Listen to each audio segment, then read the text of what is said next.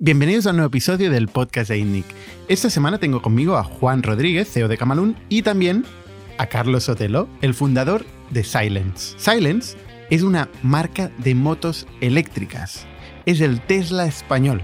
Y además está preparando el lanzamiento de un coche eléctrico. Pero es que además Carlos representa el prototipo de emprendedor apasionado que quiere cambiar el mundo pase lo que pase. Empezó desde muy joven siendo mecánico y primero piloto de motos y luego trabajando como mecánico de motos, distribuidor, finalmente diseñó su propio buggy, acabó vendiendo el proyecto a China, trabajó un año en China y aprendió cómo era el manufacturing en China y acabó por crear su propia fábrica en España, realmente aquí cerca de Barcelona. Juan y yo le vamos a preguntar cómo funciona un negocio de automóviles, con producción en Europa, cómo son sus márgenes brutos, cómo consigue distribuir, cómo consigue financiarse. En fin, va a ser un podcast muy muy interesante y muy diferente de lo que normalmente hablamos aquí en el podcast de INDIC. Y el podcast de esta semana os lo trae Arcopay, nuestro sponsor que facilita la agregación bancaria y los pagos mediante la nueva PSD2. Arcopay ofrece una API robusta, tipo REST, que permite conectarse con los bancos de España y la mayoría de bancos de Argentina, México, Portugal, Italia y Grecia. Muchísimas gracias Arcopay por hacer posible este podcast. También gracias a Factorial, que como siempre sponsoriza también el podcast, que es la plataforma de recursos humanos que permite centralizar datos, documentos, procesos de empleados y tratar a las personas como adultos. Ganar tiempo que quitamos a la administración y que damos a las personas y al negocio y decidir con datos, con la realidad y no con la intuición o la percepción. Muchísimas gracias Arcopay Muchísimas gracias Factorial y sin más, os dejo con Carlos Sotelo y Silence. Bienvenidos a las historias de Startups de ITNIC, un podcast donde hablamos de startups, negocio y tecnología. Bienvenidos una semana más al podcast de ITNIC. Yo soy Bernat Ferrero. Hoy estoy con Juan Rodríguez, CEO de Gamalún. ¿Qué tal, Hola, ¿qué tal? Buenos días. Y con Carlos Sotelo. Hola, muy buenos días. ¿Qué tal, Carlos? Muy bien. Carlos es el fundador de Silence. Sí. ¿Qué es Silence? Bueno, pues silence es, ya la palabra lo dice todo, silencio. Eh, yo creo que, venimos, con muchas empresas del siglo XXI, pues a solucionar un problema que hay en las ciudades, en las áreas metropolitanas, y se creó pues pensando en, dar una solución a los vehículos eléctricos de dos ruedas. Empezamos pensando por las motos, un poquito de donde, de donde yo vengo, ¿no? De, todo el sector de la motocicleta toda la vida, ¿no? Un fabricante de motos. Y entonces sí, era, era, era por allá el año 2012. Yo ahora va a hacer, ahora va a hacer 10 años. Eh, yo ya venía de un proyecto eh, australiano-chino eh, de, desarrollar pues, un vehículo eléctrico y bueno, vi todos los problemas que había en China, estuve viviendo un año y eso pues me, impulsó pues a ver que, bueno, a darme cuenta de que realmente también desde, desde los 16 años, tengo 50, solo, solo 56, desde los 16 años pues, pues pues he ido en moto por Barcelona, vivo en Barcelona y, me di cuenta al probar un vehículo eléctrico que era la solución. ¿no? Eh, no, solo, no solo por el gran problema que tenemos de la contaminación, eh, segundo, el ruido, por eso seguramente, pero seguramente Silence se llama, se llama así, eh, la marca, sino también por las vibraciones, etcétera. ¿no? O sea, vi que un vehículo pues, silencioso, un vehículo que no contamina, un vehículo que no vibra, te trasladas por la ciudad, te mueves, te movilizas por la ciudad pues de una forma cómoda y práctica y, realmente pues, pues mucho más mucho más limpia ¿no? en todos los aspectos. Parece como, como algo muy difícil, ¿no? Arrancar una marca de motos. O sea, parece como que, esto ya está inventado o que, o que se está haciendo en China. Sí. ¿no? O sea, montar en Barcelona una marca de motos no es obvio. Bueno, sí, la verdad es que, bueno, tienes toda la razón. Y quizás eso, en esto tienen un poco los, los emprendedores, ¿no? De locura, de locura, ¿no? De, de, atreverte con realmente, pues con algo que es mucho más grande de lo que al principio te piensas, ¿no? Yo pensaba, me acuerdo de los primeros business plans, eh, bueno, esto con 3 millones empiezo a arrancar, ¿no? La verdad es que... Se business plan ponía que con 3 millones de euros de inversión, tú lo arrancabas. Yo, yo tenía pensado en ese momento el entrar en el B2B, hacer una moto y, y las ideas me llevaban a que con 3 millones eh, ese business plan empezaba a rodar, ¿no? Una fabriquita muy pequeña, todo, todo muy pequeño para hacer un segundo paso, ¿no? Y la verdad es que, bueno, lo conseguimos, nos costó, costó muchísimo. costó la verdad es que, mucho, intentarle poner siempre muchísimo criterio. Eh, venía un poco también pues con la experiencia de haber estado en varios proyectos industriales ¿Qué anteriores. Background ¿Qué background tienes tú? ¿Qué, ¿Qué, background? Bueno, pues yo empecé a los empiezo con a los 14 o 12 años yendo en moto, en moto por la montaña y, después pues mi afición, eh, la verdad es que la afición me viene de mi padre, mi padre le encantaban, era un aficionado, era un ingeniero industrial que muy aficionado a las motos, iba mucho en moto, vaya, básicamente, no, no nada más. Y, a mí me transmitió, pues yo veraneábamos en un pueblo de montaña y por allá iba en moto de montaña, me tras y a mí pues yo sobre todo pues soy muy competitivo, soy de estas personas que no me gusta perder en, nada, ni, ni, al parchís, ¿no? Que se dice, y, y realmente pues en la moto pues, pues desarrollé pues esta sensibilidad de la competición, ¿no? Y empecé pues a correr el Campeonato de España de Enduro, gané tres campeonatos de España de, de Enduro, eh, corrí con Montesa, cuando justo estuve en el último año que hubo que corrió oficialmente pues el campeonato de España. Y, después pues estuve corriendo después eh, mi trayectoria pues tuve la suerte de ir a un equipo oficial de, del Dakar en el París Dakar y corrí durante ocho años el, Dakar acabando en el 96 pues tercero. O sea que, la verdad es que allí, tú eres piloto. Yo había sido piloto una parte de mi vida piloto pero los pilotos del Dakar y pues no éramos 100% profesionales, porque es una carrera muy estacionaria de, un año, de, un mes, y yo la otra parte de, mi vida profesional, a partir de los 23 años, pues fue montar una, tienda de motos, ¿no? Y de ahí pues, pues ligaba a la distribución, después cuando dejé de correr a los 35 años, pues estaba ligado a la, a la distribución de motocicletas y desde distribuyendo marcas de motos generalistas que, todos conocemos, ¿no? la Suzuki, la Kimco, en, Barcelona y, después pues, empezar pues, con, con, proyectos industriales, los cuales pues, a partir del 2005, primero trayendo una marca propia de Asia. Una marca de, motos. De, motos, Una, sí, sí, traí una marca importar, de importador, eh, básicamente, y, y, después pues, me puse en un proyecto industrial de hacer un buggy aquí en Barcelona, eh, pues con personas, pues algunas personas que trabajan, algunos talleres que trabajan para, para SEAT, para SEAT Sport concretamente, pues me ayudaron a hacer un buggy, lo industrialicé. Este ¿Qué proyecto, es un buggy? Un buggy es, es un vehículo, es, es, un vehículo de cuatro ruedas que, que lleva un motor térmico en aquel momento y que, y ¿Qué, es un motor térmico? Un motor de gasolina, un motor, un motor, de, Un motor, un motor de gasolina, ah, básicamente que no estamos en los eléctricos todavía, esto era el año 2005 y yo tuve tanta suerte, me acordé de toda la vida como un hijo, porque puse la fábrica en San Juan de Espí y arrancamos a fabricarlo en noviembre del 2007 y era un vehículo que venía a sustituir, que después ahora han sido muy populares, o sea, algo de visión tenía ya, eh, sustituir un poco los quads. O sea, era un vehículo como un quad, pero en vez de con manillar, con volante, ¿no? Es un vehículo de cuatro ruedas, ah, un poquito más ancho y va side by side, le llaman side by side, UTV, es lo que ahora se ha puesto tan de moda y que realmente todas las grandes marcas que hacen este tipo de productos pues han cambiado sus producciones prácticamente de quads a este tipo de vehículos que le llaman UTV o side by side, ¿no? Y ahí empecé yo, pero con tan mala suerte que cuando empecé la producción era, eh, era noviembre de 2007, me acordaré toda la vida. y tuve la suerte pues, de, de poder vender el proyecto australiano que estaba montando una fábrica en China y de ahí estuve viviendo en China instalando este proyecto allá para este australiano y él me, pidió pues de que le llevase el mercado en Europa y en eléctrico porque estábamos en el año en ese momento estábamos en el año 2008 que no sé si lo recordaréis los que sois muy jóvenes pero fue una de las crisis ¿eh? tampoco, de tanto pero bueno era, era realmente una de las crisis financieras más grandes que ha vivido, yo diría, el mundo en el último siglo. Siempre hay una más eh, y otra más. En España además es, cuestión de esperar un rato y ya viene otra. bueno, exacto. En ese momento nadie sabía de las pandemias, ¿no?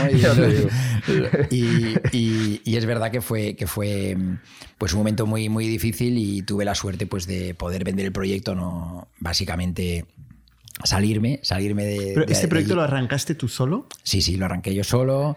En ese momento, bueno, yo había... ¿Conseguiste financiación, socios? Conseguí algo de financiación, no sin socios en ese momento, pero, pero, sí, que, pero sí que con financiación propia. ¿Pero financiación sin socios? O sea, bancaria era bancaria, en ese momento era una financiación bancaria.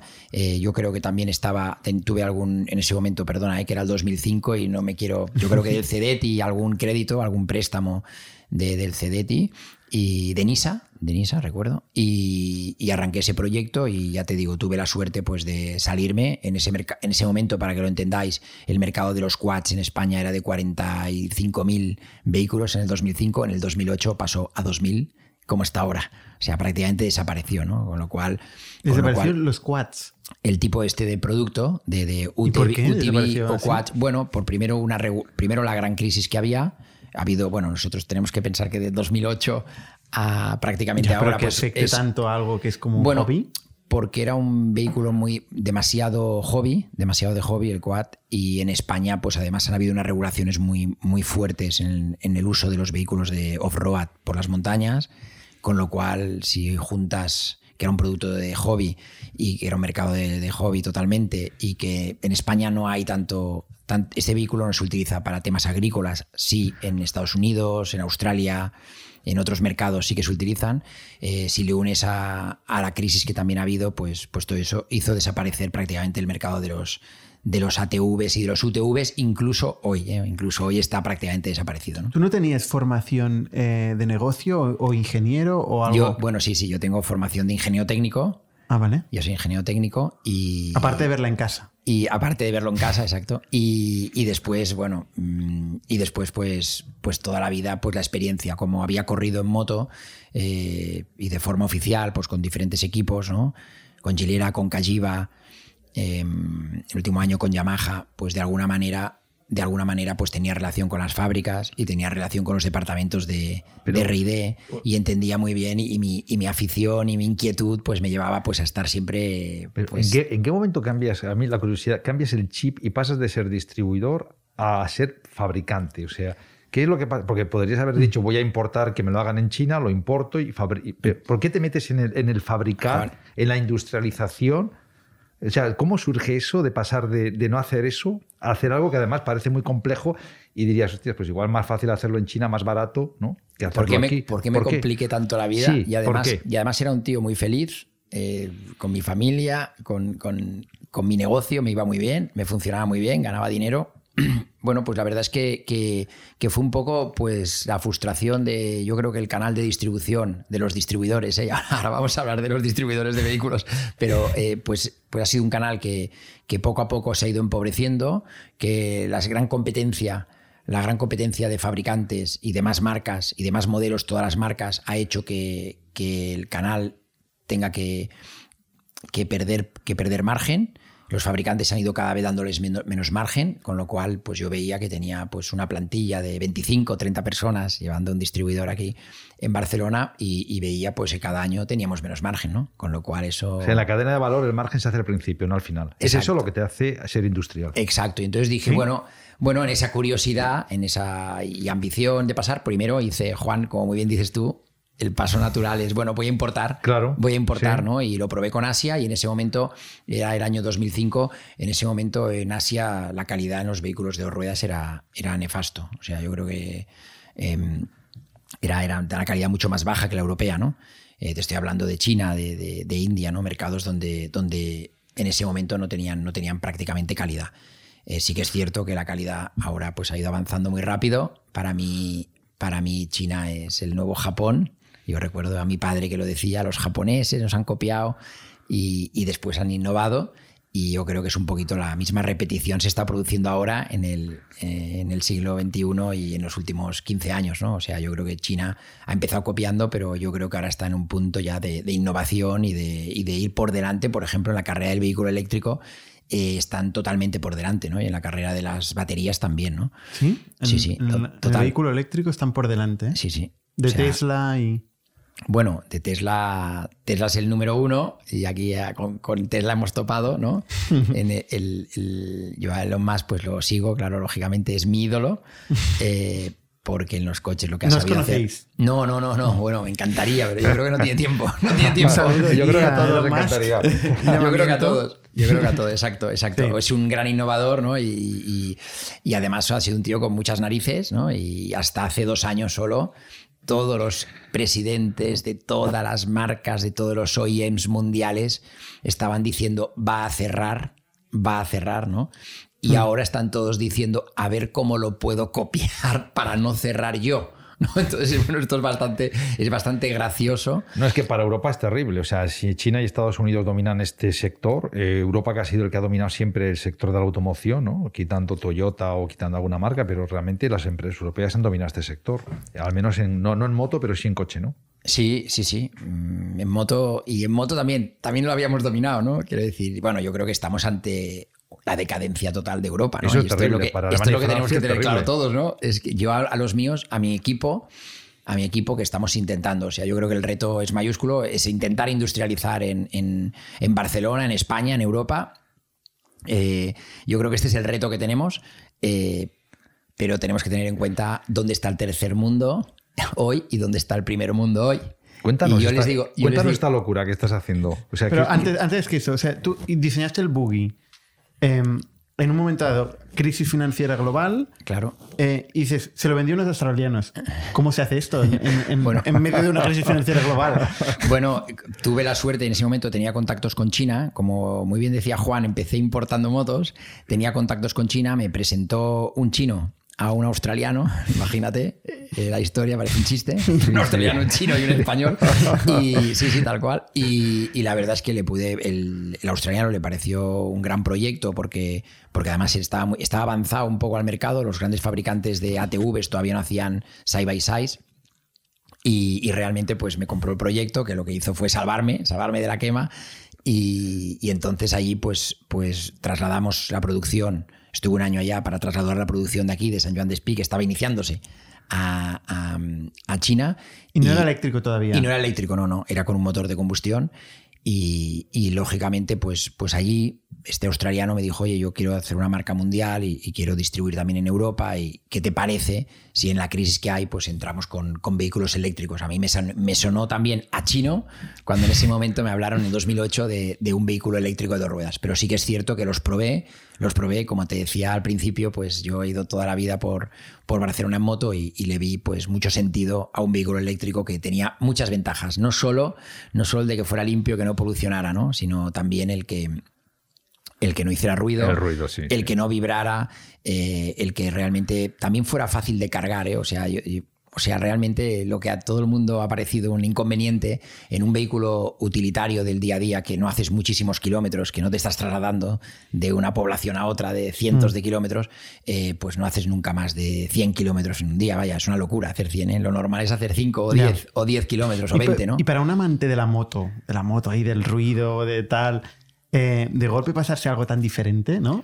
Tú que habías Bueno. vivido en Montesa, ¿no? Que es la moto pura. Y- Tal cual. Eh, bueno, lo que me pasó, lo que me ha pasado a mí, que yo he sido un motorista siempre raro, ¿no? Eh, los tíos estos que corrían el Dakar, enduristas y tíos, pues no, no vivían en ciudades, vivían en pueblos. Y, y entonces yo he sido un motorista que, que toda la semana tenía que ir con un scooter por Barcelona, ¿no? O sea que Porque una moto grande es un palo, ¿no? Cambiando de marcha y te en cada ensucia- semáforo. Exacto. Cambiando de marcha en cada semáforo te ensucia los zapatos y la calle está mojada o llueve, te mojas. Entonces al final, pues. No, vas- mojarte de mojas en todas. bueno, pero, pero no, sorprendentemente, no, sorprendentemente, Bertrand, en un, en verdad, perdona, en un, en un scooter con una pantalla y con la protección delantera, pues realmente Te caen cuatro menos. gotas y te mojas muy poco, no muy poco. Y vas Con mucho la más- pantalla. Con la pantalla. Ah. O sea que yo, yo siempre lo digo, los días que llueve es el día que más cojo la moto, porque es cuando Barcelona está totalmente embotellada. ¿no? O sea, o sea que, que es curioso, ¿no? Pero te pones un pequeño chubasquero y, y funcionas mucho mejor, ¿no? ¿Y la empresa esta se llama V-Moto o Sí, Emax? Sí, correcta, correcto. Vale. Vale, Entonces tú te fuiste a China a Sí. montar este, esta fábrica. Sí, bueno, a, a trasladar, a trasladar la producción de este vehículo. Pero de pasó de, de combustión a, a- No. a eléctrico. No, no. Entonces esta empresa también tenía el propósito pues, de hacer scooters eléctricos. Además de. Además el del, buggy. ve- del buggy, correcto, sí, sí. Además del buggy, pues desarrollar un vehículo eléctrico, comprar una empresa que era una empresa alemana, fíjate, fíjate, comprar una empresa. En esa época, en esa época las empresas de scooters eléctricos abrían y cerraban, cada, cada dos años cerraban. Era, no había tecnología, las baterías eran de plomo. O sea, ¿Eso ojo, los ¿eh? australianos o el chino? Esto, los australianos, Los australianos en China, pero en, en China. China, pero en China. Y esta es esta empresa que se llama Vmoto, que todavía existe, que ahora prácticamente está controlada por, por, por chinos y que realmente también en Europa lo están haciendo bien. Es una marca más que también está impulsando pues, la movilidad eléctrica en dos ruedas.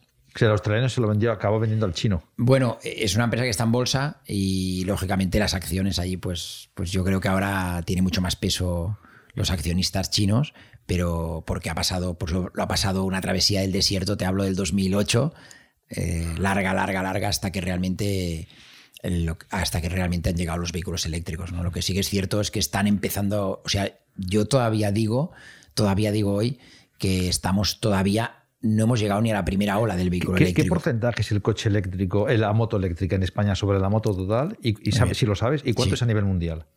Pues a nivel mundial es, es eh, la venta de motos eléctricas es menos del 2% de, con los vehículos de combustión y prácticamente se parecen estos números mucho en Europa, que están sobre un 3%, sobre un 3%, y en España, que estamos un poco más avanzados y alguna marca tendrá que ver, eh, como, como, nosotros, como Silence, eh, estamos sobre un 5% las ventas de vehículos eléctricos comparados con las ventas de, vehículos de combustión. ¿Estos datos de moto son similares a los que son en coches o en coches está más avanzado? Están parecidos. yo, diría que, en coches está incluso un poquito menos, ¿eh? pero el mercado del coche es mucho mayor. ¿eh? También es, Igual el motosharing ha afectado a este split. Sí, también. ¿El auge del motosharing? Sí, el, el motosharing ha sido un impulsor. Bueno, de hecho, para nosotros también lo ha sido. nosotros hemos empezado, o sea, cuando empecé a desarrollar la moto y vi que no éramos competitivos con las motos de gasolina, eh, cuando tuvimos el primer, el primer vehículo, eh, vimos que no teníamos ni las prestaciones de una moto de gasolina en el año 2015 ni el, ni, el precio, con lo cual automáticamente redirigí la empresa hacia el B2B. Y entonces dijimos, bueno, el B2B eh, no, no, pesa tanto la marca y lo que necesitan es, ver las eficiencias y además también en aquella época, en el 2015-2016, pues había muchas compañías que querían eh, pues tener vehículos sostenibles, ¿no? Y aunque fuera solo por política, ¿no? Hmm. Responsabilidad corporativa. Y esto era solo al principio, luego esto iría a mucho más. Correcto, y esto fue el principio y, ya empezamos con vehículos de delivery y que después entraron los de sharing, ¿no? Empezaron a haber mm. varias empresas, aquí una americana recuerdo, ¿no? Eh, de sharing que les hicimos las motos nosotros y entonces pues aparece y en ese momento pues aparece Acciona, que ahora es nuestro gran socio, ¿no? Y nuestro gran impulsor, ¿no? Ah, antes de esto, volviendo al principio, ¿cómo, o sea, tú ves esto en China y decides volver aquí y volver a arrancar un proyecto nuevo. Y entonces, correcto, bueno, con, los chinos, pues, o sea, la complejidad de trabajar con, con, una empresa china, pues es, difícil. ¿Por, qué? Bueno, muy bien, muy bien. Bueno, dicen que leen al revés, yo no lo sé porque no he leído nunca al chino, dice que leen al revés y también piensan al revés, ¿no? son más listos, ojo. ¿eh? Eso no quiere decir que sean, que sean más tontos, ¿eh? Son distintos, ¿no? Son muy distintos. Son, son, bueno, yo creo que los que habéis tenido ocasión de conocerlos eh, son muy distintos. Yo he tenido ocasión de conocerlos y trabajar con ellos. Eh, bueno, es una cultura totalmente diferente. las personas. Em, bueno, todo, toda la cultura china, hay que conocerla. realmente es muy interesante cómo trabajan, cómo. Es muy interesante, pero, no duraste. No, no, no, no, no, no, el problema, el problema es la distancia. Yo creo que, mm. que, después son, son por suerte, ¿eh? todavía tenemos alguna suerte aquí en Europa, eh, está muy lejos y entonces eh, pues funcionan diferente, ¿no? Las necesidades de China son diferentes que las necesidades en Europa, ¿no? allá, allá se venden millones de motos eléctricas, mm, mm. millones, ¿no? Por suerte, por suerte son vehículos para nosotros, los que estamos haciendo eh, vehículos eléctricos aquí en Europa. Em, por suerte allá los vehículos son vehículos entre 500 dólares y 1000 dólares. Es decir, que es probable que te regalase uno de los que se fabrica ya y me lo tiraras por la cabeza, ¿no? Es decir, que aquí los europeos somos muy, muy raros, muy complicados. Queremos la moto verde, la moto, la moto que acelere a 100 por hora, que corra, que, acelere más que ninguna, que corra más que ninguna. Que Ahí son muy pragmáticos. Allá son si muy prácticos. Si les desplaza, ya está. Exacto, exacto, exactamente. Allá eh, no existen ni las marcas, funcionan de otra manera. Allá hay un señor que hace moldes, que los copia o los hace y lo vende a muchos fabricantes. Con lo cual, la misma imagen de una moto va con muchas marcas. Es puro commodity. Es, un commodity, correcto. Puro 100%, commodity. 100%, ¿no? ¿Y eso no está cambiando a nivel de mercado de consumo?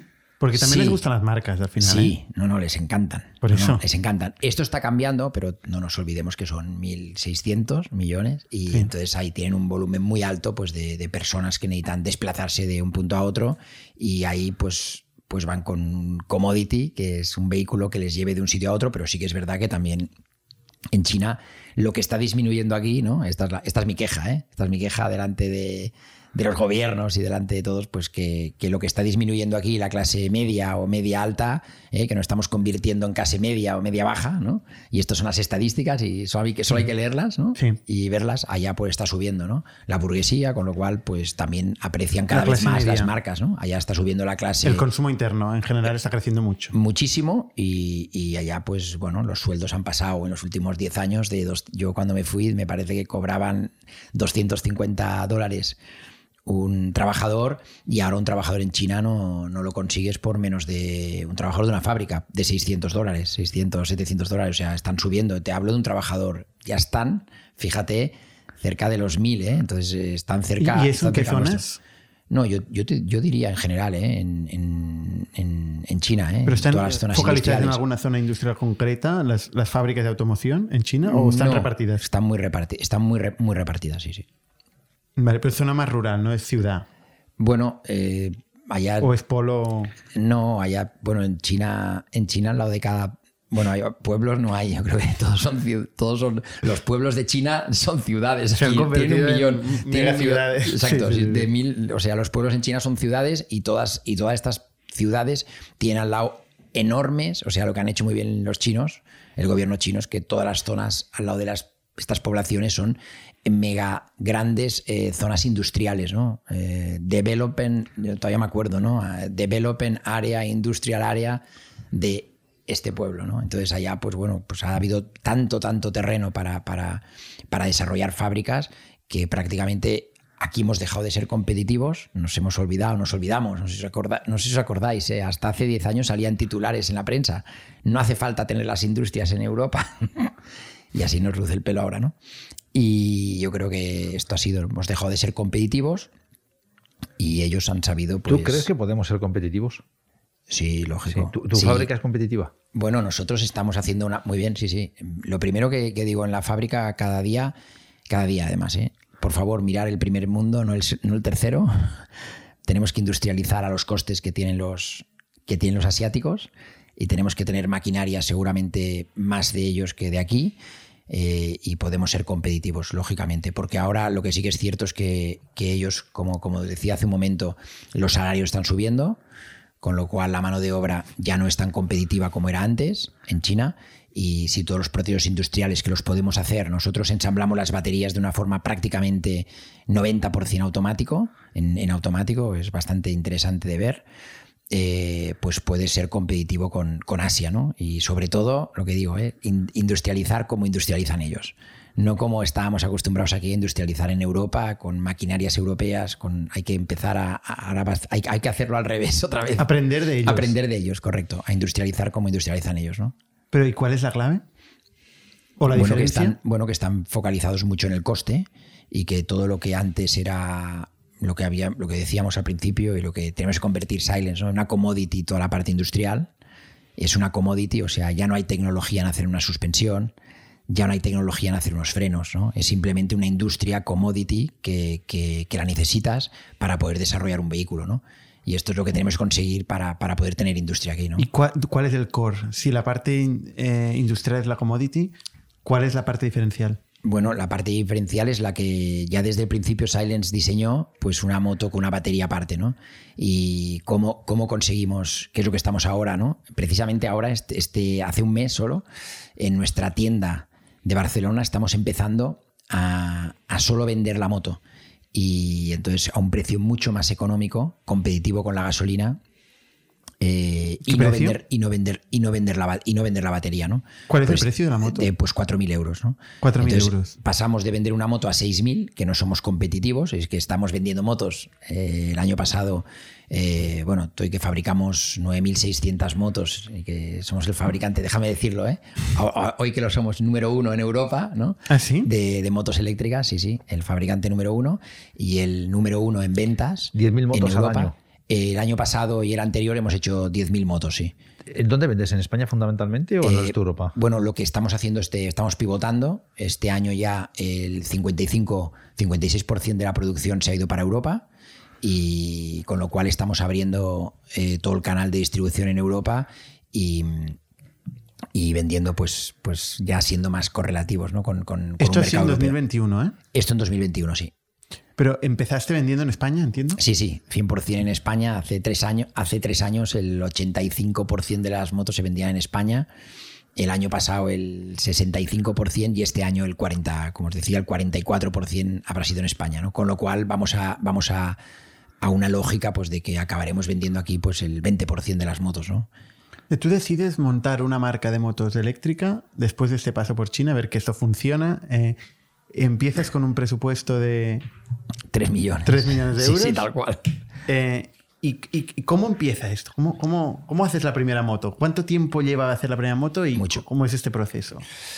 Bueno, aquí, aquí es donde yo empecé un poco pronto. eh, era el año 2012, no habían todavía baterías de, de litio. O sea, empecé casi en el, en el tránsito a la batería de litio. eh, Habían baterías de plomo, que eran aquellas tan pesadas y las motos eléctricas entonces se hacían enormemente pesadas. Y entonces me encontré con, con toda la problemática de no haber una cadena de proveedores. O sea, no habían proveedores, no habían proveedores de motores, no habían proveedores de controladores, es decir, el variador electrónico no había, eh, no habían por eso desarrollamos la, fábrica de, baterías, de, battery packs, de, montar nuestras. Nosotros compramos las celdas, trabajamos con Samsung, pero toda la batería la montamos nosotros. ¿no? Las, baterías de litio es la suma de muchas celdas. ¿no? Y desarrollamos la electrónica, tuvimos que desarrollar la electrónica, o sea, fue muy duro, muy duro hacer algo. eh, hacer algo que después fuera escalable, ¿no? Porque no había, la cadena de proveedores no existía y no había tecnología, con lo cual mucha de esta tecnología la, empezamos a desarrollar nosotros, ¿no? La tecnología del battery pack, la- el BMS, la electrónica que controla el BMS, bueno, y aquí pues, y ahora Silence un poco, a mí lo que, lo que, lo que siempre estaba pensando, ¿no? Continuamente, cuando empecé en la moto eléctrica, era una pregunta que me hacía cada día que es lo que, dónde Silence tiene que poner todas sus energías para realmente tener, eh, tener know-how en lo más importante de un vehículo, ¿no? Por ejemplo, los japoneses en las motos de combustión, donde tienen toda la tecnología es en el motor térmico, ¿no? Y, eso que era en la moto, ¿no? Y bueno, creo que lo acertamos y, pusimos a trabajar a todo el equipo en, desarrollar toda la electrónica que rodea la batería. Y esto es lo que o sea, nos- el diseño el y el hecho de que tengas una batería que es fácil de extraer. Exacto, tenemos una moto con una batería que desarrollamos, además una algo que pudimos patentar prácticamente en todos los países del mundo, una patente de extracción muy Nadie más tiene rápido. eso, nadie más tiene eso. Es, esa concreta no, eh, eh, una extracción en horizontal, porque hemos también desarrollado, también un poco en la idea de Tesla, las baterías más grandes. Es decir, ¿por qué darle a la, no una autonomía mínima? Digamos una batería de 5,6, es la batería más potente que hay en el mercado extraíble. Es una batería de 5,6 kilovatios y entonces tiene mucha energía. Eh, para que os hagáis una idea, un hogar en España, la media de un hogar en España de, de cinco personas consume 6 kilovatios al día. Es decir, con una batería de una moto nuestra podríamos dar energía para una casa prácticamente todo el día. Y ahí es donde eh, ahora se nos están ocurriendo ideas de... sí, esto de, de- hecho, el, el podcast que hicimos con Wallbox Muy bien. ¿no? hablaba un poco de, de cómo utilizar el vehículo eléctrico como batería en casa. Es decir, eh, ya no es solo que te sirva para eh, planificar la carga del propio vehículo, sino para planificar la carga de la casa en las horas valle de, de consumo de, ener- eh, para poder... eh, bueno, eh, Pues imagínate si le explicamos, que ya se lo explicaba Eduard, de Wallbox, que además de gestionar la casa y todo, pues esa batería, en vez de estar fija en un coche, la puedas tener en casa directamente, ¿no? Que es lo que pasa con la batería de Silence. La batería de Silence se extrae de una manera fácil y rápido del vehículo. Es una batería grande, sale con una ruedecita, cae unas ruedecitas porque pesa 38 kilos. Es Claro, una batería que, no te la pesar mucho Claro, esto. mucho, pero no te pesa nada. O sea, la llevas con un dedo y es como un trolley. Se convierte en un trolley al caer en las ruedas como una camilla caen automáticas y, y te la llevas, te la acercas a casa. Se trata de que tengas que hacer pocos metros, ¿no? Que la subas al ascensor. Y que no tengas escaleras. Correcto. Y que no Se tengas, correcto. y se también. trata de que no hayan escaleras, correcto. Y de que la pueas acercar a casa, ¿no? Y entonces, entonces, la es- cargas en casa. Y entonces la puedes cargar en cualquier, en cualquier enchufe, ¿no? O sea, nuestras baterías se cargan en, cualquier, en cualquier enchufe, ¿no? Tardan en carga lenta, tardan 6-7 horas y en carga rápida, en, en, lo que estamos ahora desarrollando, que son los battery, los battery stations, las estaciones de intercambio de baterías, para estos clientes, o sea, estos clientes, ¿no? Lo que, o sea, donde está toda la, toda la estrategia de Silence es que la batería no la compren los clientes, con lo cual competimos directamente con las motos de gasolina, estamos haciendo un plan de aceleración uh -huh. y queremos poner las motos, de gas, las motos nuestras eléctricas que con la ayuda del gobierno van a estar incluso por debajo del coste de una moto de gasolina. Uh -huh. Es decir, ¿cuál pre qué precio? Pues que podrán llegar a estar en, en 2.500, 3.000 euros, uh -huh. una moto de 125 o más que una 125, y que entonces pagues eh, lógicamente nosotros le llamamos modelo de suscripción porque estén suscritos a, a, la batería, y, pero que después realmente está, estamos financiando la batería al cliente porque nos va a tener que pagar un importe que va a ser muy parecido, eh, incluso por debajo de lo que le cuesta los 100 kilómetros en gasolina, eh, que cuesta sobre unos 5 euros. Nosotros vamos a cobrar 4,9 y por cada 100 kilómetros le vamos a cobrar este importe para nosotros poder ir recuperando el coste de esa batería. ¿no?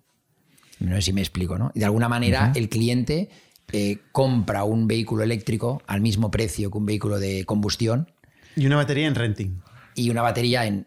Bueno, el, Algún modelo parecido al renting. El ¿no? modelo. El modelo si se le rompe o algo. Yo, o sea... Claro, no, claro, no es suya la batería. No es suya. Eh, la, y además, Silence va a ir poniendo poco a poco. Tenemos el primer intercambiador de baterías ya en nuestra sede central, en Córcega, en la calle Córcega, en el centro de Barcelona donde ahí pues puede cambiar la batería. O sea, él puede llegar y no tiene que esperar a cargarla.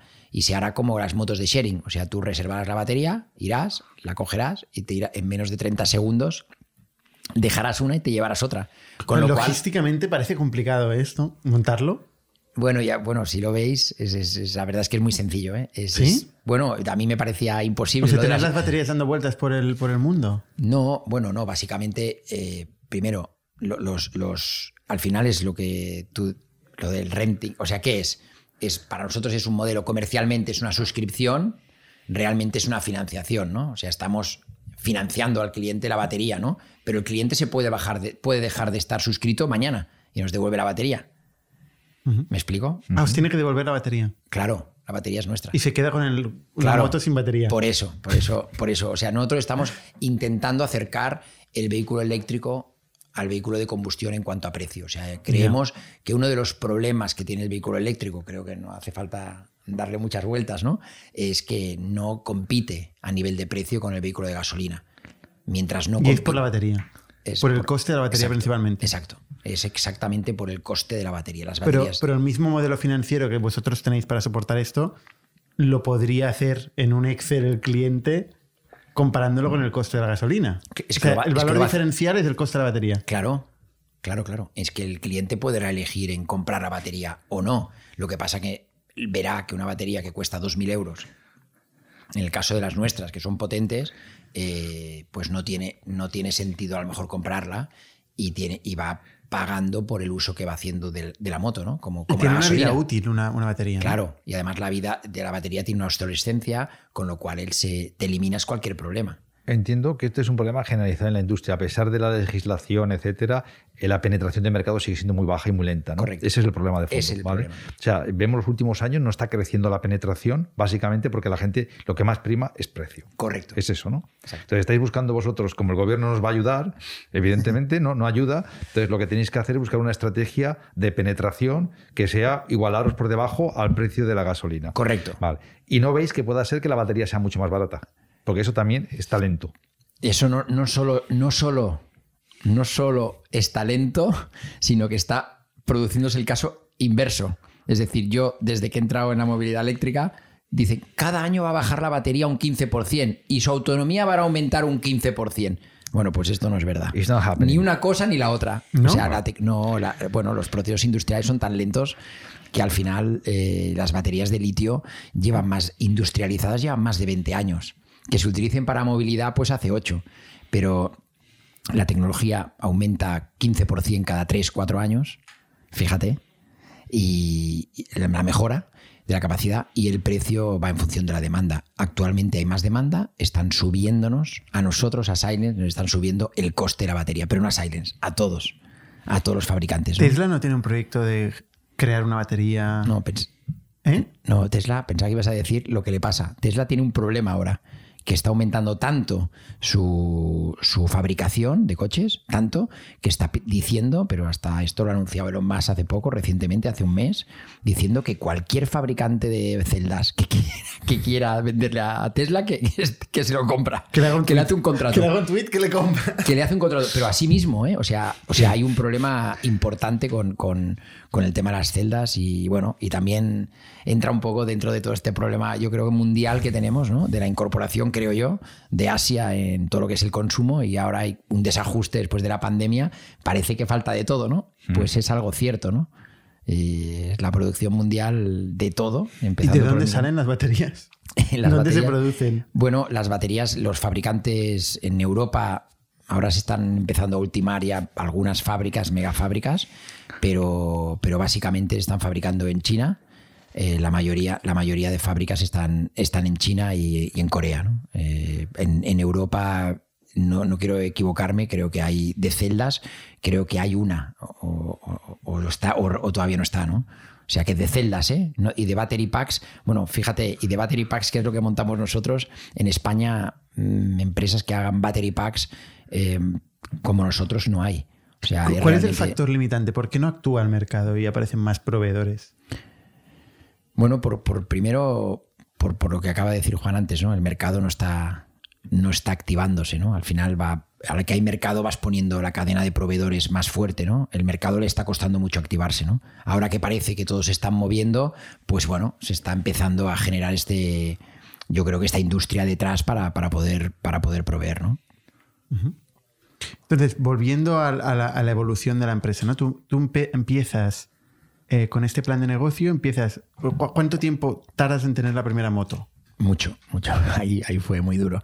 Eh, empezamos, como te decía, en 2012, hicimos un briefing de, de producto y, y desarrollo con una escuela de diseño, con una ingeniería, y tardamos allá nueve meses en tener lo que queríamos hacer. Lo quería hacer bien, empecé con muy pocas personas en la empresa, éramos cuatro en ese momento, y a partir del 2013 empezamos a, a intentar juntar un prototipo y hasta el 2014 no 2014 casi 2015 no lo tuvimos y empezamos a fabricar las primeras motos a final 2015 o sea realmente tardé prácticamente tres años en tener eh, un año y medio en tener un prototipo y, y tres años empezar a tener una moto fabricable fabricable no 2015. sí Una empezar. curiosidad, ¿eh? Solo, entre una moto de 2015 y ahora, ¿cuánto ha variado el coste de producción? Ostras, muy bien. Eh, buena pregunta. Pues yo creo que hemos conseguido abaratar la moto alrededor de un 25%. Eh, lo- desgraciadamente en el último año no hemos la- nos ha subido el coste otra vez, pero, pero sí, sí que conseguimos abaratarla, pero básicamente más que por, por estas cosas claves del litio que hablábamos ¿no? antes, eh, fue por, por las capacidades de Silence de, de ir aumentando la producción, que empezamos pues produciendo 500 motos en el 2016 y este año pues hemos producido pues casi 10.000, ¿no? 9.600 como, como os decía, ¿no? 10.000 en. o sea, de 500 a 10.000 De 500 a 10.000, sí. en, en cuatro años. En cinco años. En cinco años. Sí. En 2021, 10.000. Y de, y de 20 personas en 2015 a 180, ¿no? Más o menos ahora. ¿Cómo, ¿Cómo os habéis financiado? Bueno, a partir de ahí, eh, en, en el 2014, bueno, yo en- enseguida entendí, enseguida entendí Que esto valía pasta. esto era, metido en un lío y que necesitaba socios importantes y socios industriales y socios que, que tuvieran capacidad y tuve la suerte y no puedo decir de otra manera. Y visión de largo plazo, ¿no? Eh, y y visión- visión de largo plazo. ¿no? y visión a largo plazo, correcto, correcto. Y tuve la gran fortuna de que los departamentos de Venture, de la Caixa, bueno, de Repsol primero, eh, Repsol le gustó mucho inicialmente el proyecto de las baterías extraíbles, le gustó muchísimo, y, el departamento de Venture de Repsol pues decidió de, de entrar en la compañía, lo cual a mí pues me, me- pues, pues me motivó muchísimo. Y con, con Repsol entró también la Caixa, Caixa Capital Risk. Y la verdad es que no puedo decir más que buenas palabras porque de un PowerPoint prácticamente que teníamos, pues a mí me ayudaron muchísimo en toda la parte de, de- de- de estructurar la compañía, de desarrollar pues un plan de negocio, de, cómo financiar la compañía también y lógicamente ellos pues pusieron dinero y pusieron financiación y, y me ayudaron a, a desarrollar pues un PowerPoint a, a realmente una realidad. ¿Te ¿no? ayudaron cómo? Porque Bueno, pues se ponen con las manos, se remangan. ¿Sí? ¿eh? Hay consejeros, sí, sí, te ponen consejeros, ponen consejeros de Repsol, consejeros de, de la Caixa, personas con las que tengo muy buena relación y, y realmente pues están en el, casi no en el día a día, pero, pero a nivel de consejos, pues hacíamos consejos pues cada dos meses y, y bueno, y conseguimos gracias a, a, de una forma muy seria, pues intentar desarrollar un proyecto industrial, pues, pues hacer una etapa que, en la cual estuvieron pues seis años, ¿no? Y, y ¿Y cuánto dinero levantaste para, para hacer esto? yo creo que en esta época pues debimos levantar unos entre 15 y entre financiación y, y capital entre 15 y 20 millones. ¿Entre financiación de pública o bancaria? Sí, pública, bancaria, sí, sí, de todo ¿Y tipo. los bancos juegan a eso? Bueno, yo creo que si tienes un, un, un proyecto serio, pues yo creo que sí, que sí, que sí, que sí, sí que juegan, Sin sí. aval. Sin, con aval de la compañía, sí, sí. Claro. Sin aval, sí, sí. Sí, sí, yo creo que sí. O sea, también. O sea tengo que en la, decirlo, anterior ejemplo, experiencia, en el Boogie, ahí habías avalado tú. Allá había avalado yo. Allá era solamente Ah. yo. Hombre, realmente, realmente también cambia la. Cambió la película que entrara Repsol, o sea, que, Claro. tuvieras, que tuvieras a Repsol y la Caixa pues apoyando, apostando por un, por un PowerPoint, ¿no? Y entonces ahí, pues, eh, instituciones, eh, bancos, otros bancos, pues daban crédito a, a- a nuestro proyecto y también, pues gracias a, yo creo que a la seriedad con la que se hizo todo el proyecto, pues se pudo escalar y realmente, pues, se yo creo que, que hicimos lo que, lo que se necesita en todos estos proyectos, ¿no? Eh, eh, validar un producto, ¿no?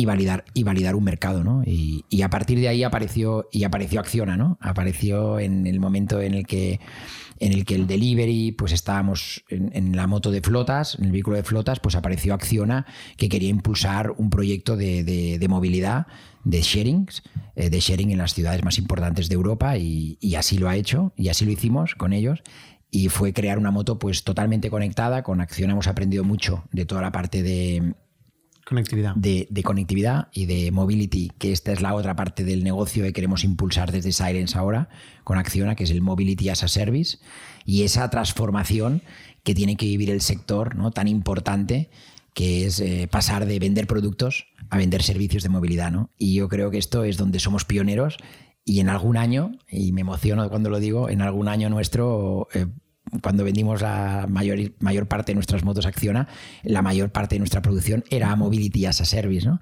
Que es hacia donde tienen que cambiar todas las empresas de, de- de movilidad. ¿no? O sea, esto de un coche que hacía ruido ¿no? y amante de la conducción se ha acabado. Los coches casi irán sin volante dentro de unos años, con lo cual... Con lo Y cual no es- serán propiedad tuya. y no sean propiedad tuya, ¿no? O sea, que empezamos con las baterías, pero, pero vamos más allá. Ya tenemos un caso real en pruebas en Gerona eh, y es un, un partner inversor pues que está haciendo servicios de movilidad, ¿no? Que además de, de tener su, su flagship de Silence, donde tiene todos los vehículos, pues además de eso también pone vehículos en modo de, de- de- movilidad compartida, ¿no? Es O sea, decir, en mucho más en modo de- commodity, mucho más commodity, mucho más chino. ¿O no? ¿Por qué? ¿Por qué no? Hay cual no te cuando entiendo. es un, como es un servicio el que vas usando a medida que tal, eh, cuando lo necesitas, quizás se convierte, se comodi- comoditiza más el producto, ¿no? Bueno, es, es- bueno es, es hacia donde vamos. Es, es hacia donde vamos. Lo que, lo que es muy difícil, lo que todavía no ha conseguido nadie eh, en la industria tradicional, es, es, es dar este paso, ¿no? Y Silence yo creo que está empezando a crecer con este paso incorporado, ¿no? Yo creo que esta es la, la gran ventaja, ¿no? Eh, de, ¿Qué, de qué vender servicios. Incorporado. ¿Qué- O sea, ¿qué, qué quieres decir con eso? O sea, ¿Hasta dónde llega el servicio de Silence, aparte de proveer la moto? Claro, pues no, por, por en, eso. el, en el caso de motosharing, Pues digo. Nosotros internamente tenemos un departamento de conectividad, tenemos unos backends, es decir, nuestras motos cuando salen de fábrica, pues sabemos que hay unos señores japoneses que nos están intentando copiar una moto. Está ya la moto y la vemos. ¿Ah, sí? ¿Me entiendes? Claro. O sea, nuestras motos salen conectadas de fábrica, ¿no? Ay, se, se la llevan a Japón y la estudian. y lo veis. Y lo vemos. Claro, claro. Entonces, claro, esto, esto, Qué bueno. Esto, Esto con lo cual tienes una moto conectada eh, y tienes una moto que, que puede hacer servicios. ¿no? Entonces nosotros tenemos un departamento de conectividad que, como os decía, es prácticamente tiene, damos a nuestros partners, distribuidores locales, les damos esa plataforma y el distribuidor local puede montar un alquiler o puede montar un sharing o puede poner un, en un camping de al lado, como es el caso, dejar unas motos para que, para que por la aplicación la abran los clientes. No sé si me entiendo. Esto Vale, es el, vale, este es el. Mobility as O sea, ¿no? o sea, la, la empresa de motosharing, al final las que conocemos todos, no sé, bueno, Acciona, en Sí, este caso. en este caso. eh, ellos no hacen nada de todo esto. Bueno. ellos hacen la venta a través de la aplicación a cliente final y ya está. La, la venta del servicio. Claro. Bueno, Pero por detrás son- es todo silence. en el caso con acción así, eh, ellos son operadores. O sea, lo que hacen, ellos son operadores. Y en el caso, a ver, eh, Pero ¿quién va a eh, arreglar la moto cuando está...?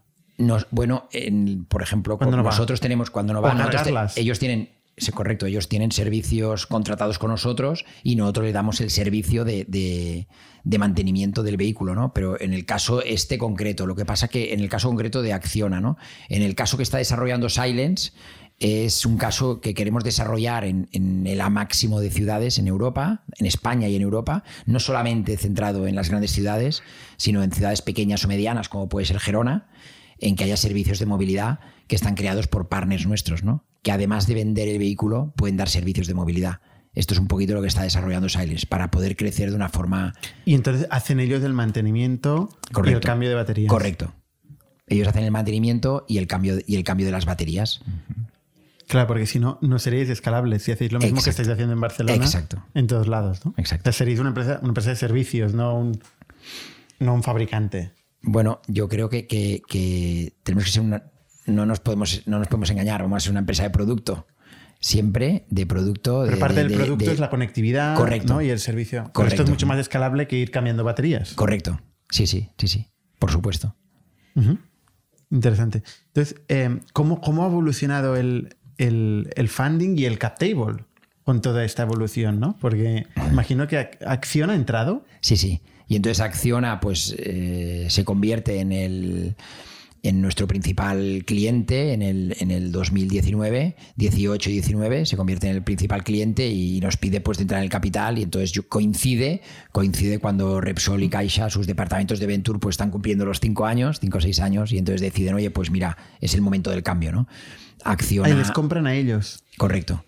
Y entonces O sea, Acciona... no entra pues, dinero en la compañía. y entonces, bueno, Acción ahora está fondeando la compañía y, y de alguna manera, pues yo también creo que me, me siento muy afortunado porque me encuentro con, con, con Acciona, con la cabeza de Acciona, con, con, con José Manuel Entre Canales, que, que tiene esta visión exacta, ¿no? Eh, decir, oye, queremos impulsar un, proyecto de movilidad, queremos impulsar un, un- un- nuevo, nuevo modelo de negocio que, que es la producción y la, la distribución y, y también pues hacer servicios, dar servicios con las baterías y, y con, las, con los vehículos de dos y cuatro ruedas, con lo cual pues estamos muy alineados y yo creo que compartimos mucho ese ADN que tiene Acciona de, de- de transformar, de, de- transformar el mundo en un mundo mejor, ¿no?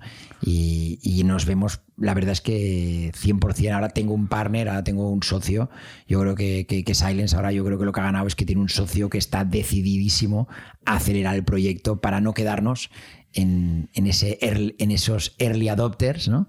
En- y, y poder hacer un producto que pueda competir con el mass market. Y en esto es lo que estamos ¿Y eso pues, no- no, puede tener como contrapartida perder el control del negocio? Bueno, ¿Por tu parte? Bueno, por mi parte ya lo perdí, ya lo perdí inicialmente. Eh, yo creo que, que me lo dijeron muy bien los socios anteriores y yo creo que al final uno vale por lo que vale, por lo que hace en la compañía y lógicamente pues eh, yo ya tenía claro que cuando, cuando me di cuenta en el proyecto que me ponía, eh, me di claro que tenía muy claro que yo iba a estar ahí en función de lo que me valía, ¿no? Y espero pues que valga unos cuantos años más y que, le- y que sepa hacer pues yo creo que otro paso, ¿no? Yo creo que así en mi, en mi visión ¿no? de, de- de la compañía, creo que la compañía ha hecho un primer paso muy bonito en estos últimos cinco años de, de convertirse en una realidad pero no los queremos quedar. Yo creo que ahora hay un segundo paso muy interesante, muy, muy atractivo, muy bonito, eh, que es intentar hacer de este proyecto incipiente, de este proyecto líder en un momento inicial del mercado, hacerlo un proyecto realmente líder en, un mercado de masas. Como, como es el, mercado del particular, ¿no? Y, como os decía antes, y no, me quiero olvidar, ¿eh? y, con, y introduciendo nuevos servicios, ¿no? Nuevos servicios con las baterías. Queremos creemos, ¿no? Hablábamos antes, ¿no? Al principio, creemos que con nuestra batería eh, podemos dar energía, pues, no solamente a los vehículos, sino también, como, como decíamos en un momento, pues también a las casas, ¿no? Al hogar, ¿no? Eh, creemos que ahí el mundo necesita sostenibilidad y, y tenemos muchas ideas, ¿no? que puedas realmente recargar las baterías gratuitamente con tus placas fotovoltaicas que tienes instaladas en tu casa, eh, vas a poder moverte gratuitamente. ¿no? Y además con nuestra hay la generación, con las placas fotovoltaicas hay la generación de energía, pero no hay el almacenamiento. Silence puede proveer de ese almacenamiento que falta y tiene mucho sentido, ¿no? Estamos viendo que en los hogares tenemos también mucho sentido para, participar como un elemento más de las casas, que son, los gran, olvidados, los almacenamientos, y estamos intentando pues, que con estas producciones que, que estamos haciendo aquí somos muy competitivos, o sea, tenemos una batería con las mejores celdas que hay en el mercado, con los top top 1 fabricantes, eh, conseguimos ser muy competitivos en coste, ¿no? ¿Tú, Juan, ibas a preguntar algo? No, tranquilo. Ah, vale. No, para hacer que, que, la, que la batería cargue la casa, hace falta un enchufe. Un inverter. Que va al revés, ¿no? Correcto, un inverter se llama. O sea, para que, o sea, la batería al final puede recibir, recibe de las placas solares y se puede cargar directamente, pero las baterías nuestras van a 60 voltios y la casa va a 220. Entonces, para eso hay, ya hay inverters, eh, son tecnologías que están en el mercado, hay grandes fabricantes, eh, uno de los mayores fabricantes del mundo está aquí en España, y de, conversión, de inversores se llama, y que ya existen en las casas. Pero ¿cómo se desconecta de la red? y pasa a funcionar con... Bueno, precisamente lo que hacen es, eh, estos inversores son inteligentes y lo que hacen es recogen la, recogen la energía de, de las placas solares eh, y la enchufan directamente. Este inversor la transforma a 220 y la conecta a la casa, con lo cual la casa, mientras recibe energía de las placas solares, eh, no chupa de la red, o sea, tienes energía gratuita en tu casa, pues imagínate, claro, eh, lo que, lo que estamos viendo es que, y además por eso nos están, se nos están acercando instaladores a vernos a nosotros, claro, fíjate, son cosas que que no, no, hemos caído porque todo es nuevo, ¿no? Al final está todo por hacer, ¿no? Pero las casas, si tú te pones placas solares, cuando no estás es cuando se produce la energía. O sea, y entonces la estás tirando a la red. Ya. ¿Me explico? Y aunque las comercializadoras pues te la devuelvan, te la devuelven siempre con, con, una un margen. Con, un margen muy grande, pero muy grande, ¿no? En cambio, si cuando no estás en casa puedes estar cargando la batería, Después cuando tú llegas por la noche tienes... Ya, pero cuando no estás tampoco está la moto. Bueno, bueno, bueno, bueno, pero, pero, pero con nuestras baterías ahí, ahí está la gracia, ¿no? Eh, Porque puedes alquilar una batería y tenerla en casa. Claro, claro. Puedes tener alguna batería de más y puedes tener siempre la moto cargada, claro, y hacer el swap directamente. Y es súper ya no son 5 euros, son, 10. Entonces ya será un poco más. Bueno, eso, será... eso, sirve aunque no tengas moto, ¿no? Claro. son dos negocios distintos. Correcto. O sea, y dos negocios los dos que son, muy distintos, los dos son, requieren mucho focus. Se puede estar en dos negocios tan distintos a la vez y luego entrar igual en un tercer negocio que son los coches, ¿no? que también entraréis. O sea, ¿es posible hacer todas estas cosas a la vez y hacer todas bien? Bueno, ¿Cuál es tu core? ¿Hacer motos? ¿Hacer baterías? Eh, ¿Hacer mobility as a service? ¿Dónde está el focus de la compañía? Muy bien. Eh, bueno, para todos estos proyectos para todos estos proyectos de desarrollar, o sea, para desarrollar Silence en el mundo, para desarrollar Silence en Europa ahora, nosotros no lo hacemos nosotros directamente. Eso sí que es verdad que no vamos como Tesla por todo. Eh, partimos de la base de que nosotros desarrollamos producto y desarrollamos esa tecnología de esos servicios, esa, eh, eh, esa tecnología que, que sabemos dónde están las motos, que podemos crear un geofence, que podemos facturar a un cliente por servicios. Toda esa tecnología es lo que desarrolla Silence. Pero después, para poder crecer, para poder mm, para poder vender o dar servicios en Londres necesitamos un partner. Y es ahí donde Silence, por eso Silence ha montado en Barcelona eh, unos headquarters y, una tienda experience donde se ven todos los negocios de Silence y donde ahora cada día cada día estamos recibiendo interesados de, de Europa y de más allá de Europa por nuestros productos. ¿no? O sea, para crecer, como muy bien, no sé si te he contestado, no lo vamos a hacer directamente como lo ha hecho Tesla, lo vamos a hacer con partners inversores que además son profesionales locales que saben dónde desarrollar el a Service. Es decir, las motos Silence en, en Berlín no sabremos dónde ponerlas las de servicio. En cambio, la Geofence, un partner local lo va, la va a desarrollar perfectamente. No sé si me explico. Y lo mismo, y lo mismo, y lo mismo para el hogar. Eh, está lleno Que de instaladores, está lleno de instaladores, perdona, eh, que, Sí. que, que saben dónde que ya tienen este requerimiento de los particulares, ¿no? Con lo cual nosotros iremos a los instaladores o ojalá a empresas que con las cuales estamos hablando con algunas de consumo, de gran consumo.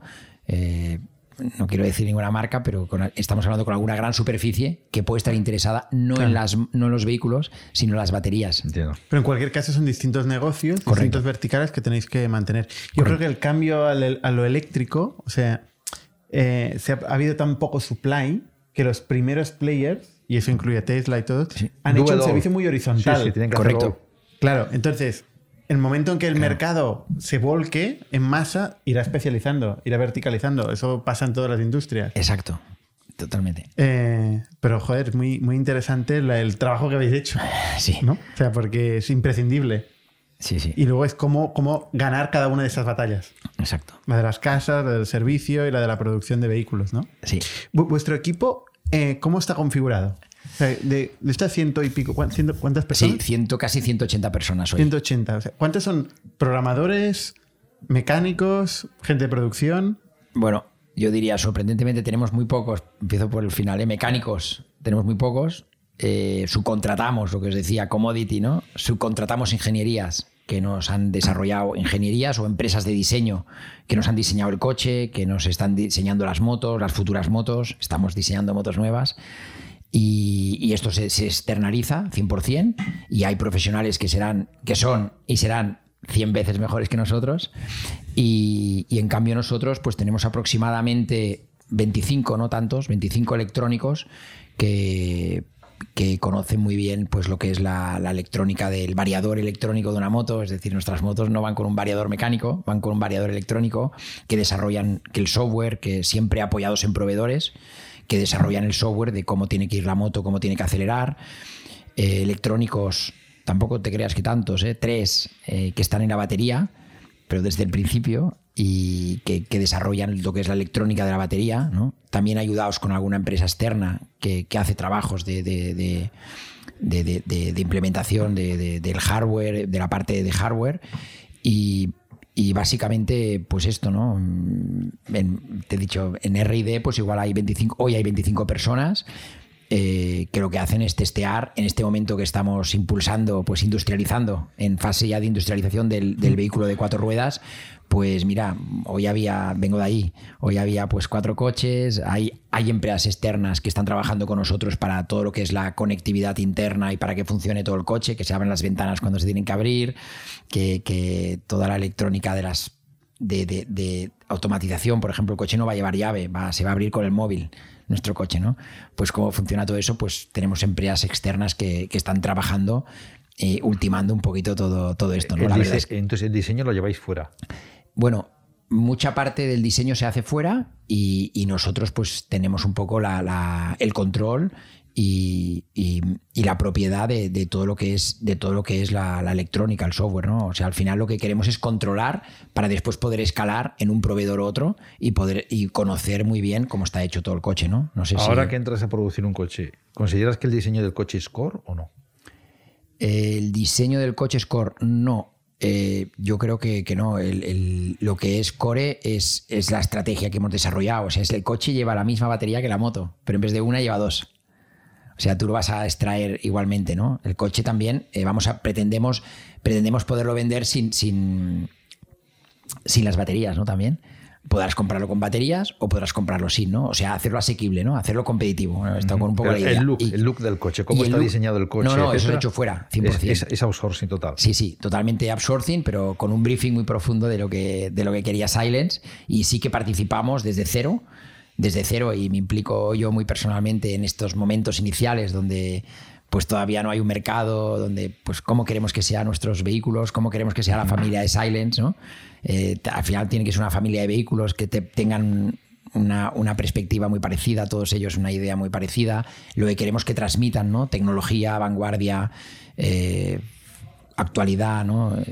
Y todo esto, pues esperamos pues que, pues que lo transmitamos, ¿no? Y que, que Silence lo sepa transmitir y, poco a poco, pues cada vez más, por ejemplo, al, por ejemplo, ahora en el diseño, pues yo estoy intentando meter a, a, muchas partes de la empresa, ¿no? Al departamento comercial, al departamento de marketing, al departamento de, de, bueno, de desarrollo y que ellos participen más en los nuevos productos que tiene que lanzar la compañía para que cada vez pues, pues Carlos vaya haciendo otras cosas, ¿no? Pero es verdad que ha sido, está siendo pues, pues, pues muy estresante, ¿no? Como está organizada la compañía, pues es prácticamente como una gran compañía de automoción en pequeñito. Nosotros cuando hacemos el organigrama, pues tienes desde, desde diseño, ¿no? Desde diseño, después la parte mecánica, prototipos, prototipaje, parte mecánica, parte de conectividad, parte electrónica, parte de testing, eh, todo esto hay en RD. Y claro, trabajas con empresas externas como, como Ideadas, como mm, diferentes empresas pues, que te ayudan a validar, a validar los productos. Eh, ¿Y cuánto, saca, cuánto tardas en sacar un producto? Pues, pues, pues mucho. Eh, todo depende. Si es un producto, yo creo que, que, nos costó, por ejemplo, hacer la S01, la moto para los particulares. Estamos, o sea, hemos llegado a los particulares hace dos años solo que también esto es importante decir, ¿no? O sea, empezaste en B2B, primero flotas y ahí te, vino el car sharing. Correcto. Ahí el moto sharing. El moto sharing. Y, just, y entonces, de ahí acciona, ¿no? correcto.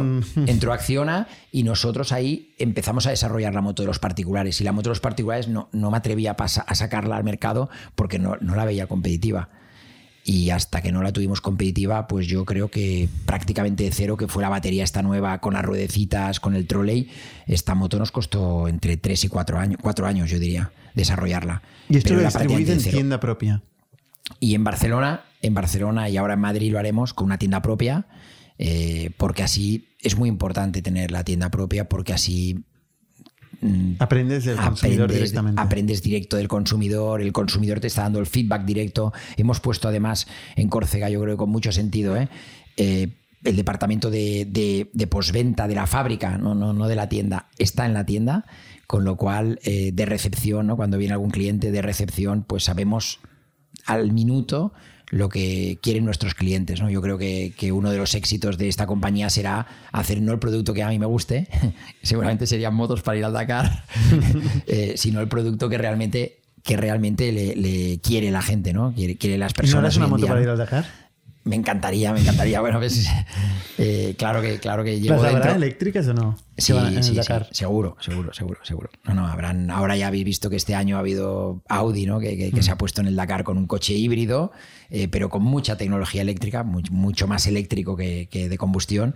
Eh, yo creo que cada vez más, pues, pues. Curioso el recorrido que has hecho, empezando en B2B que es el inverso del que hizo Elon Musk con Tesla, que empezó en consumer, pero en, una, en un muy arriba en el mercado, ¿no? Con, un producto muy de lujo. Esta, e, esta es la diferencia de tener mucho, muchos millones para quemar o no. Bueno, o no. Bueno, eh, se, queda, sin dinero muchas veces. sí, sí, sí. sí, pero, ¿no? pero, no, pero claro, eh, eh, lógicamente tienes que quemar mucho más. ¿no? Nosotros aprendimos de, de, con el B2B, ¿no? El B2B nos sirvió para, para hacer una máquina dura, fea, fea era fea, una moto que no tuviera estética, que, era prácticamente había plásticas aprovechadas de, algún modelo asiático.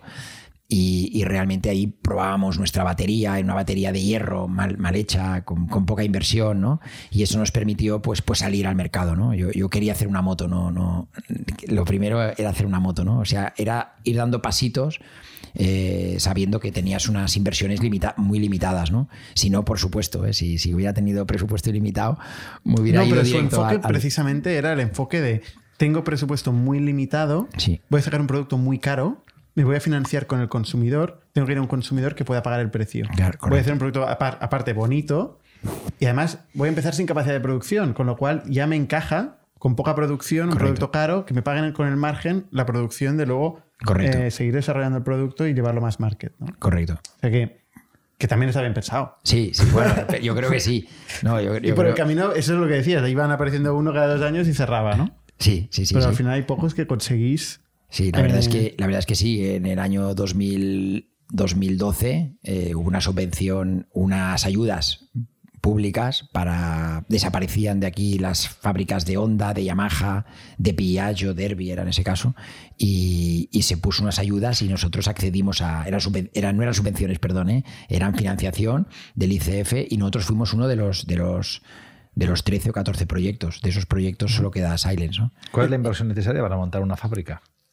Una fábrica. Bueno, depende de la fábrica, pero la, la primera fábrica que montamos en Molins, que ya, ya soy un experto, eh, eh, nos costó 2 millones de euros y era muy pequeña, era, tenía 2.000 metros cuadrados. La- lo que queremos montar ahora para, para industrializar el coche está alrededor de 30 millones.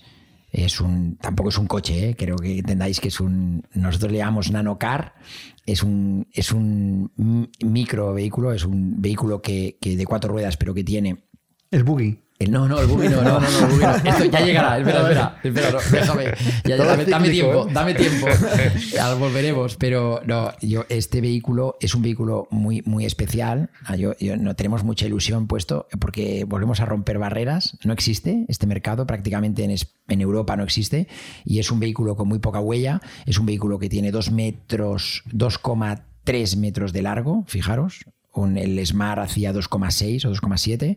O sea, fijaros, es un casi Más pequeño, ¿no? 50 más corto. Y de ancho, en vez de 1,6 un, un Smart, 1,8 que hace un coche, hace 1,3 de ancho. Y también van dos personas. Es un vehículo que queremos que tenga todas las ventajas de una moto, es decir, la movilidad, la facilidad de aparcar de una moto y todas las ventajas de un coche. Es un vehículo cerrado que tiene seguridad activa y pasiva, es decir, estamos preocupados en que el interior, el pasajero, y el pasajero y el conductor tengan seguridad mediante un choque y después que tengas el confort el- y la climatización de un aire acondicionado, una calefacción, ¿no?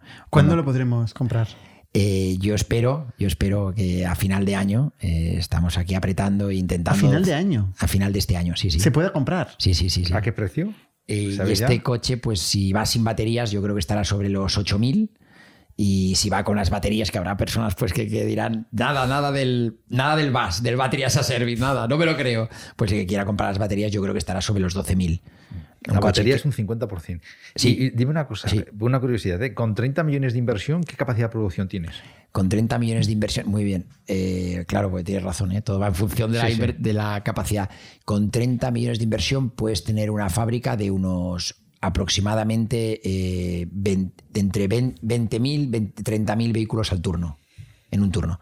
En unas líneas.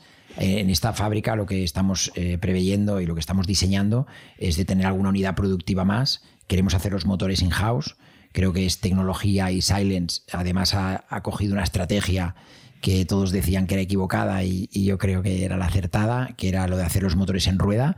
Tenemos vehículos de baja velocidad, con lo cual ganamos mucho espacio. Nuestros scooters debajo del asiento caben dos cascos integrales. Esto es uno de los motivos principales porque hoy los usuarios compran un scooter.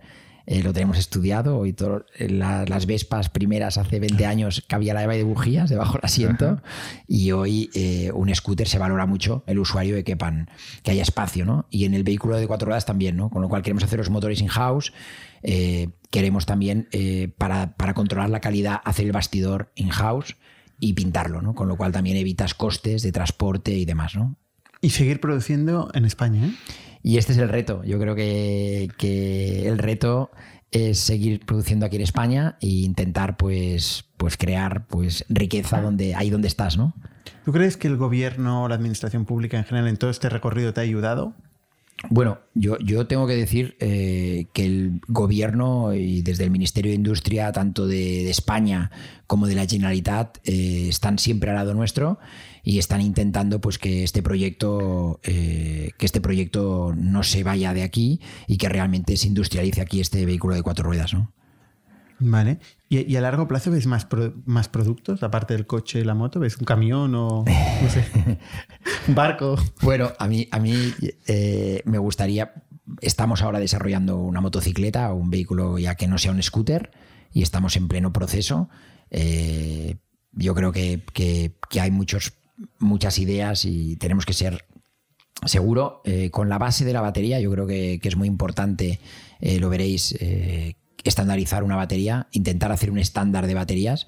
Creo que tenemos un, una cajita, ¿eh? como dice algún socio mío. Esta cajita es tan importante, sí, pues es que es muy importante, es la energía eh, y eso lo tenemos que estandarizar en todos nuestros, en todos nuestros productos. ¿no? Con lo cual, en torno a esa batería, intentar crecer una gama de productos que, que vivan de, de, un, de, de, una materia, ¿no? que podamos estandarizar y que de alguna manera, pues en el Battery Service tenga mucho sentido. Yo creo que ahí está vuestro core, ¿eh? o sea, alrededor de esta batería, ¿no? Pero hay otros fabricantes como Honda, Yamaha y tal que se han puesto de acuerdo para hacer una misma batería. ¿no? Bueno, están, sí, sí, la verdad es que a mí me sorprendió gratamente, y lo digo tal como lo siento, que los cuatro fabricantes más relevantes en el mundo, Honda, Yamaha en Asia y en Europa, eh, KTM y Piaggio, hayan decidido intentar, intentar eh, hacer una estrategia de, de desarrollar. O sea, lo que han dicho en su comunicado es que solo ven que la movilidad eléctrica va a lanzarse si hay baterías extraíbles.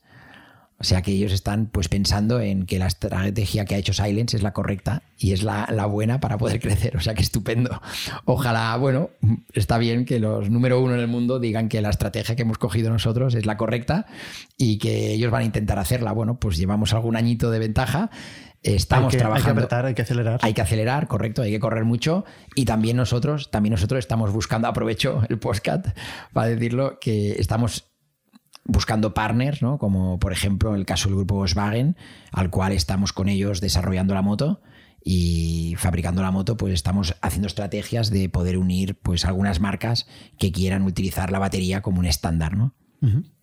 Interesantísimo. Normalmente aquí hablamos de software y de proyectos más digitales, pero ostras, esto es súper interesante, ¿eh? Y que pues, se esté haciendo aquí cerca y tal, ostras, tiene mucho mérito. Pues, enhorabuena. Pues muchísimas gracias y ya lo sabéis, todos los proyectos tienen lo mismo. Trabajar 24 por 7, ¿no? Sí, sí. ¿no? ¿Cuál es el secreto, no? Trabajar 24 por 7 y poder tirarlos para adelante, ¿no? Sean de software o, o más de producto. Yo, yo, me quedo con un último aprendizaje eh, de escucharte, que es, eh, al final siempre hablamos mucho del control de la compañía del cap table, uh -huh. pero realmente un líder como tú, que sea capaz de liderar eh, un proyecto así, hay pocos. Y al final esto es lo que acaba siendo lo más eh, relevante para un proyecto, ¿no? Eh, ser capaz de, de, liderar con ideas eh, el proyecto, más allá de lo que siempre se pelea igual un emprendedor, no, no, en la cláusula no sé qué en el contrato o en la dilución no sé qué. Sí. Ya, pero es que si no hubieras hecho todo lo que has hecho y con estos partners y con estos aliados y tal, igual no estarías aquí, ¿no? No, no, igual no. Seguro. No, no. Y, o sea... y, es un aprendizaje, creo que es, es importante sí, sí. hacer hincapié ese, ese detalle. Bueno, yo creo que, que cada uno sirve para la etapa que sirve y, y, no pasa nada si no sirves para la siguiente, pero que creo que lo importante cuando empiezas un proyecto, yo creo que lo importante es que ese proyecto sea grande y que se pueda escalar claro. y que pueda crecer, ¿no? Y, y, y, cada uno está para lo que está y para lo que tiene que estar. Y el emprendedor, el emprendedor tiene que ser lo suficientemente inteligente para saberse salir cuando, cuando le toca salirse, ¿no? Y si los socios que hay, pues le, le, permiten estar pues en alguna posición, pues estupendo, pero yo creo que, que siempre he antepuesto el proyecto a, a, mi propio interés, ¿no? Con la visión de tener un proyecto pues grande, ¿no? Seguramente eso va a ser lo mejor para tu interés a largo plazo. Seguramente, seguramente. Lo tengo claro. Oye, pues muchas gracias. No, eh, gracias, Juan. Gracias. Nos vemos la semana que viene. Somos un ecosistema de startups tech de Barcelona, creadores de Camalún, Kipu y Factorial, entre otras. Ofrecemos más de 5.000 metros cuadrados de coworking a startups y organizamos eventos diarios para discutir negocio y tecnología hasta la saciedad. Desde ITNIC Fund invertimos en equipos con capacidad de construir grandes productos y negocios. ¡Te esperamos!